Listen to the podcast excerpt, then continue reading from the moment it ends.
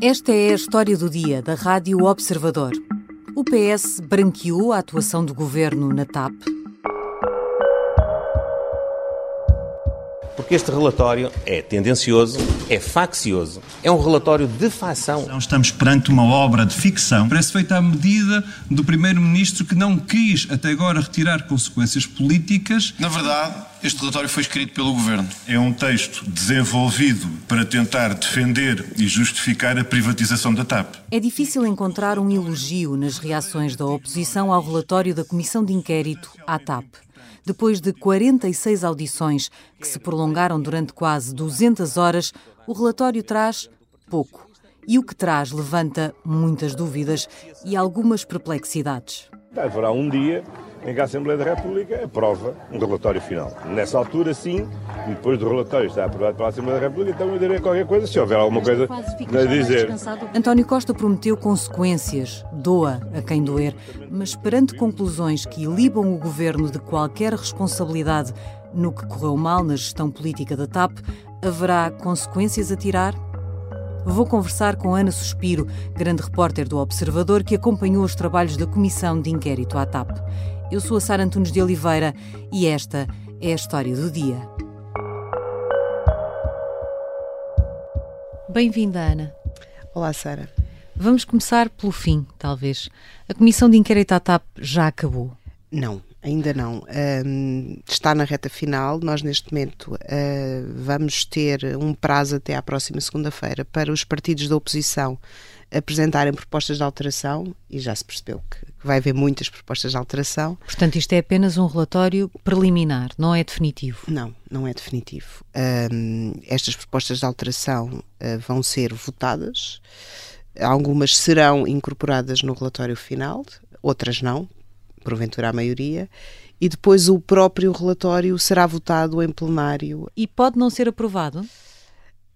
É difícil que assim não seja, porque nós estamos efetivamente uh, com uma maioria parlamentar do Partido Socialista e o relatório é apresentado por um deputado do Partido Socialista. Uh, eu diria que é quase impossível uh, que o relatório não seja aprovado, a, a, não ser que haja, enfim, uma revolta interna no, no, nos deputados do PS, que não é de todo previsível. Este relatório foi entregue na segunda-feira à noite e o mínimo que se pode dizer é que não é exatamente consensual. Porquê? Já se antecipava que este relatório fosse um, uma versão bastante parcial daquilo que aconteceu na Comissão Parlamentar de Inquérito. Nós vimos que os socialistas um, inviabilizaram algumas linhas de investigação, digamos assim, abertas uh, na, na CPI, como o caso do CIS e outros casos em que houve pedidos de audições e documentação que não foram aprovados pelo PS. Portanto, de certa forma, esperava-se que fosse um relatório muito contido no âmbito das, das suas conclusões.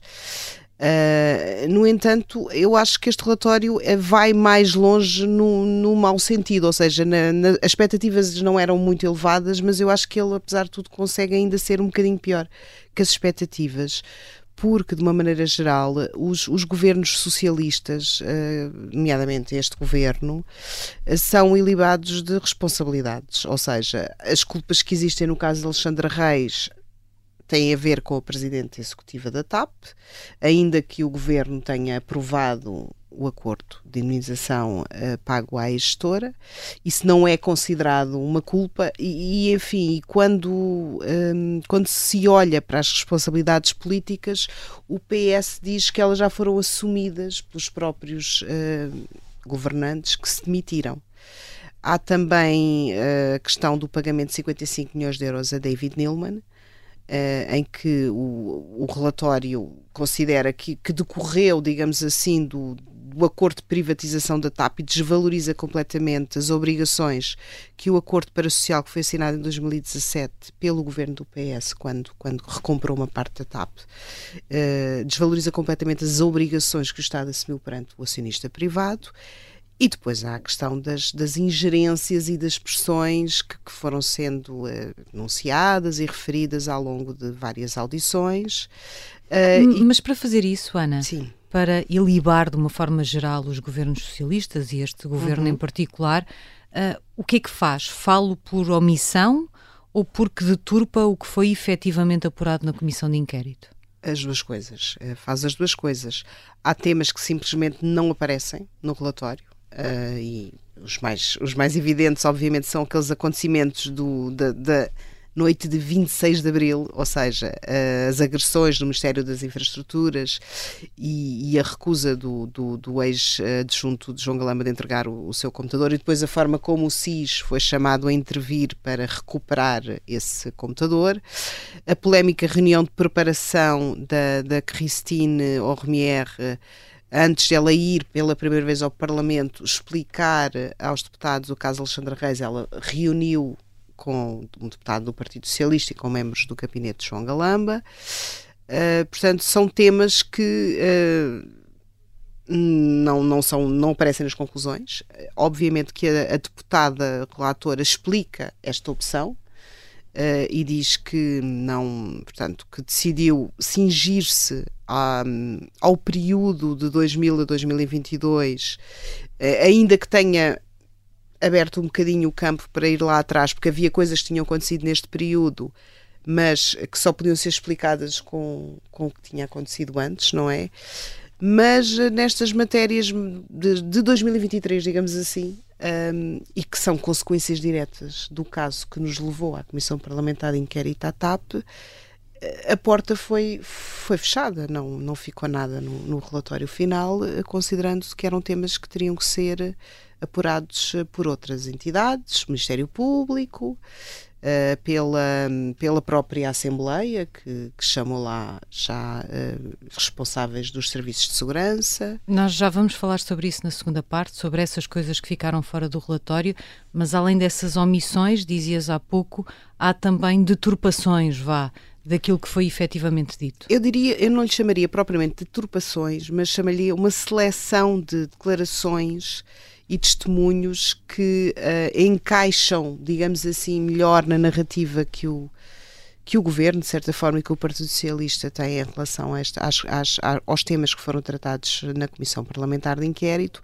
ao mesmo tempo que haveria uma certa desvalorização de testemunhos que, que vão contra essa narrativa. Vamos a alguns desses exemplos. Se tivesses que selecionar assim o mais evidente, o que é que uh, está no relatório, mas não não é exatamente um espelho real daquilo que, que foi ouvido na Comissão.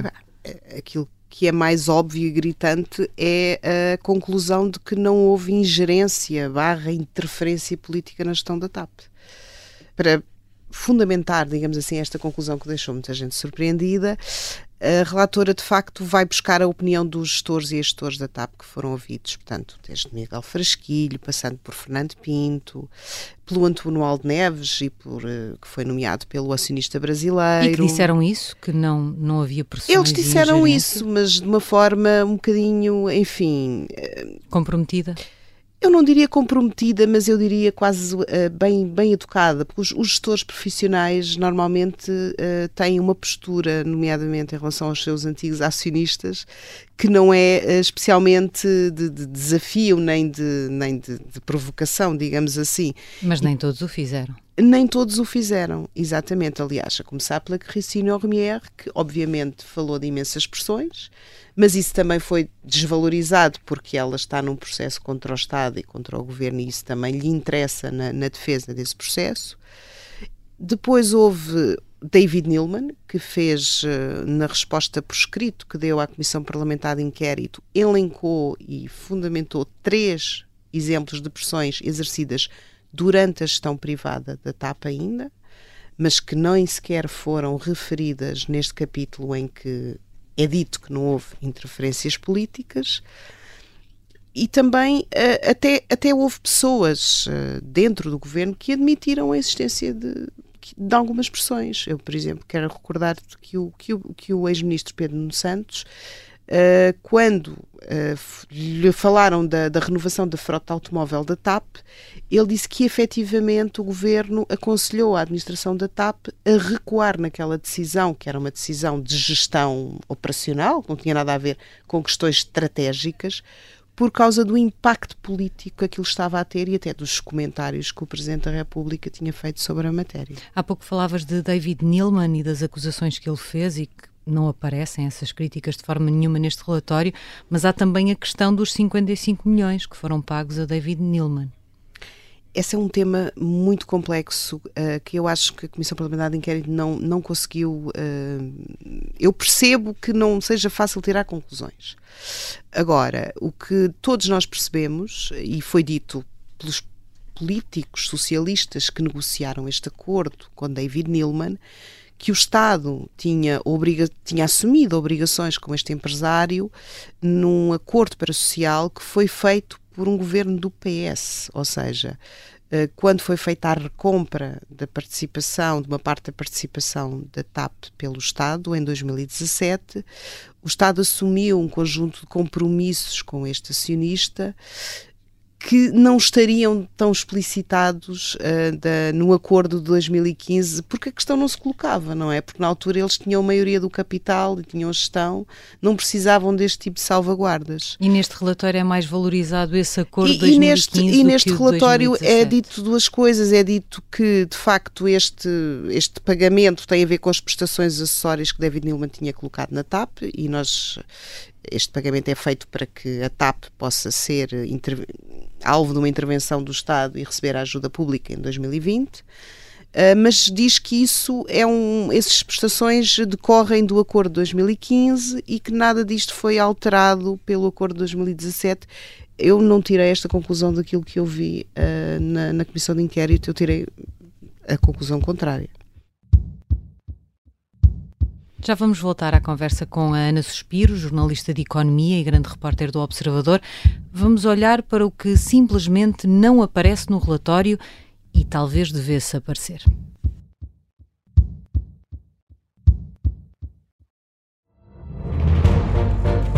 Esta é a história do padre obcecado com a infiltração do comunismo na Igreja que tentou matar o Papa em Fátima.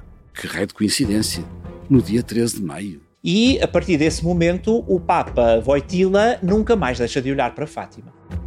Episódio 1 O Anticristo em Fátima.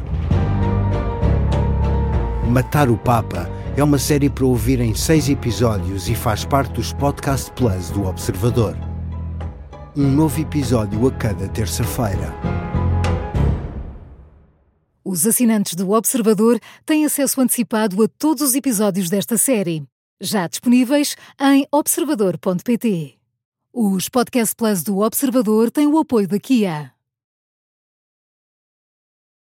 Estamos de regresso à conversa com Ana Suspiro. Ana, algumas das sessões mais mediáticas desta comissão de inquérito ficaram completamente fora deste relatório. Porquê? Elas aparecem só para ser explicado porque é que não aparecem. São referidas. Uh, aliás, o, o, é engraçado que a gente fez aqui uma contagem por, por, uh, por palavras e, sei lá, Frederico Pinheiro e João Galamba aparecem pouquíssimas vezes estes nomes. E, no entanto, estas foram as audições, provavelmente, que as pessoas mais uh, acompanharam quando foram transmitidas em direto. não aparecem porque, enfim, o PS na altura considerou que isto não tinha a ver com com o objeto da comissão de inquérito, que era centrada na TAP e na gestão da TAP. Uh, e, aliás, recusou pedidos de novas audições uh, a estas, nomeadamente ao, ao, Ministro das Infraestruturas, João Galamba, e este argumento é reproduzido pela deputada relatora uh, na, no seu relatório preliminar, considera que estas matérias saem fora do objeto da Comissão. Mas a oposição não acha isso? Não não acha isso, tanto não acha que tentou reintroduzir o tema nas audições, tentou chamá-los outra vez e pedir documentação relacionada com estes episódios. E era ou não era uma questão importante para o objeto desta comissão? Eu diria que há partes que sim, outras que eu admito que de facto que não, não, não, não poderiam até ser uh, desenvolvidas aqui na, na, na Comissão de Inquérito, mas sim, porque estes acontecimentos acontecem porquê? Porque, alegadamente, haveria uma divergência entre o ministro e o seu chefe de gabinete sobre as notas de uma reunião preparatória entre a Presidente da TAP e membros do Governo e do Partido Socialista que tinham sido pedidas pela Comissão Parlamentar de Inquérito. Portanto, para perceber se de facto Uh, houve, as notas foram transmitidas à Comissão de Inquérito, correspondiam às notas reais que foram tomadas dessa reunião. Se o ministro da tutela teria E se o ministro da tutela tinha recusado ou tinha procurado esconder essas notas, e isso é uma coisa muito importante, porque estamos a falar de um ministro que está em exercício de funções, portanto, o apuramento desta, o esclarecimento desta questão era muito importante para, a, para a Comissão de Inquérito, e, e de facto, uh, esse, esse era um tema muito importante de esclarecer. Uh, mas uh, depois também, na sequência de, de todos os dos depoimentos que foram, foram dados sobre este tema, ficámos a perceber uh, que havia aqui um problema com os documentos classificados e com o tratamento dos documentos classificados dentro do governo, quem tem acesso, quem não tem, quem é que classifica os documentos, os segredos de Estado. Levantou-se toda esta questão que pode, pode ser secundária à TAP, mas que também era muito importante para perceber aqui porque é que havia, uh, no fundo, porque é que o, o ministro João Galamba estava tão preocupado com aquele computador, se de facto ele tinha documentos secretos ou se tinha apenas informação que, que não queria que chegasse à Comissão de Inquérito. E sobre isso há apenas uma recomendação ao Governo neste relatório a propósito da classificação de documentos. Também foi ignorada uh, uma reunião polémica, já falaste uhum. dela, de preparação de uma audição da ex-CEO da TAP, em que esteve presente um deputado que depois veio a ser coordenador socialista desta Comissão de Inquérito à TAP. Sim, Carlos Pereira, assim foi identificado pela Presidente Executiva da TAP, logo naquela que foi uma das primeiras audições da Comissão de Inquérito. E este, esta participação do, do deputado que era coordenador dos socialistas acabou uh, por uh, resultar na sua saída da Comissão Parlamentar de Inquérito. E era uma participação que implicava também João Galamba, porque implicava. João Galamba tinha dito que não, não tinha havido reunião nenhuma ou que não sabia de reunião Não, nenhuma, ele disse certo? que não esteve. Uhum. Ele de facto não esteve, mas, uh, mas validou a participação da Presidente Executiva da TAP. E informou a Presidente Executiva de que ela ia acontecer foi através do Ministério que ela soube que a reunião ia acontecer, uhum. efetivamente, e, e, autorizou que ela estivesse presente. Uh, e, e, no fundo ficou sempre aqui no ar a dúvida se haveria aqui uma tentativa mais ou menos deliberada de preparação uh, da, da Presidente da TAP para responder ao Parlamento, ainda não à Comissão de Inquérito, porque isso efetivamente seria grave, mas numa altura em que já se sabia que ia haver uma Comissão Parlamentar de Inquérito sobre este tema. Nada disso, mais uma vez, chegou a este relatório? Não. Uh, o que disse, o que argumentou a relatora do, do do Partido Socialista é que esse tema foi tratado noutro fórum, ou seja, houve um parecer da Comissão, uh, da Comissão para. Comissão Regular da Assembleia, considerando que, que esta atuação era, era legítima. Sabemos, obviamente, que Carlos Pereira saiu da CPI, mas uh, foi considerado que, que, não era não, não era tema para não era não fazia parte do objeto da, da comissão de inquérito. Se juntarmos estas pecinhas todas, quase tudo o que envolve Fernando Medina e João Galamba, que são atuais governantes, foi omitido ou desvalorizado. Sim. Uh, Fernando Medina e João Galamba. João Galamba quase que não aparece, na verdade, no relatório. Fernando Medina também não aparece muitas vezes. Muitas vezes são, aparecem para pa ser citados quase como testemunhos e não como protagonistas. Uh, é certo que Fernando Medina não era Ministro das Finanças quando Alexandra Reis uh, recebeu meio milhão de euros para sair da TAP, mas foi ele que, alguns meses depois, a convidou para secretária de Estado do Tesouro sem averiguar as, as condições de saída.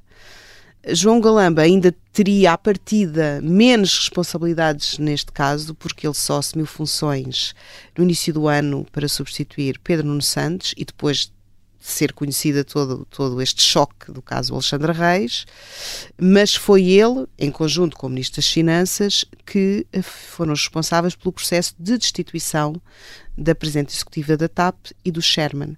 E este tema uh, foi totalmente ignorado nas conclusões.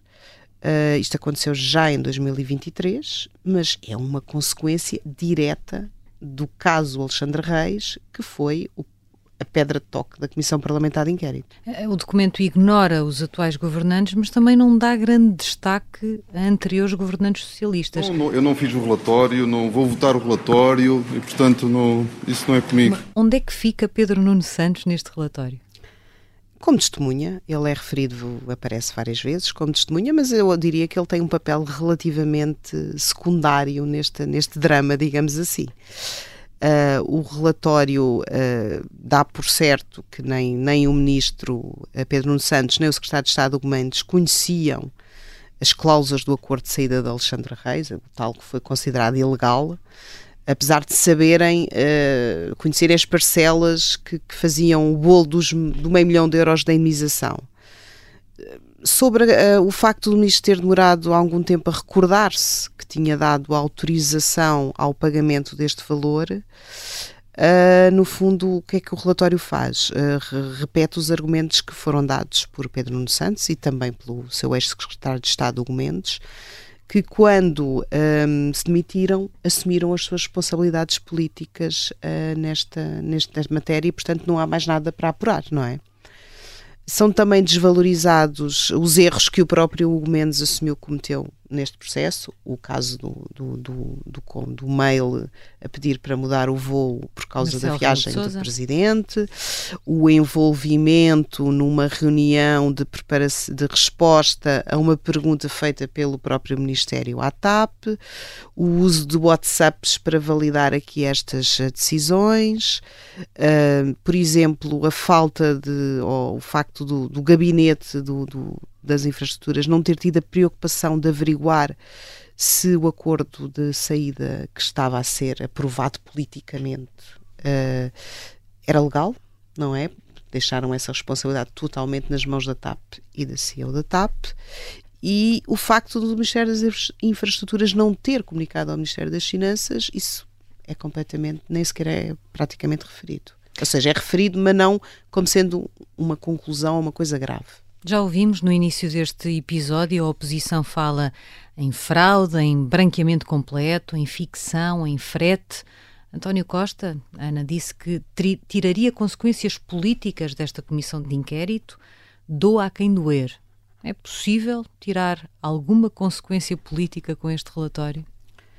Eu acho difícil. Uh, se estamos a falar de consequências políticas que envolvam. Uh, ministros em funções, ministros, ou enfim, governantes em funções uh, neste momento, uh, não, porque praticamente não são, como já vimos, não, nem Fernandina, nem João Galama são, são, são referidos no leque das, dos responsáveis. Aqueles que de facto têm responsabilidades já se demitiram, portanto as consequências políticas já foram tomadas.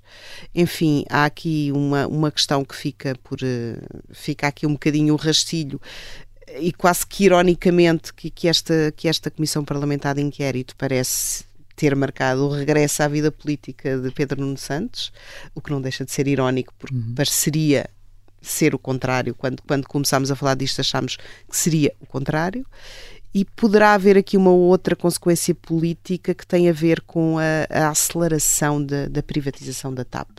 Eu penso que os socialistas claramente que perceberam que uh, ser, ter o controlo acionista ou estratégico da TAP é um grande, uma grande dor de cabeça política, portanto, uh, mais vale de facto uh, sair da empresa e, e deixar de ser responsabilizado por tudo o que acontecer na TAP.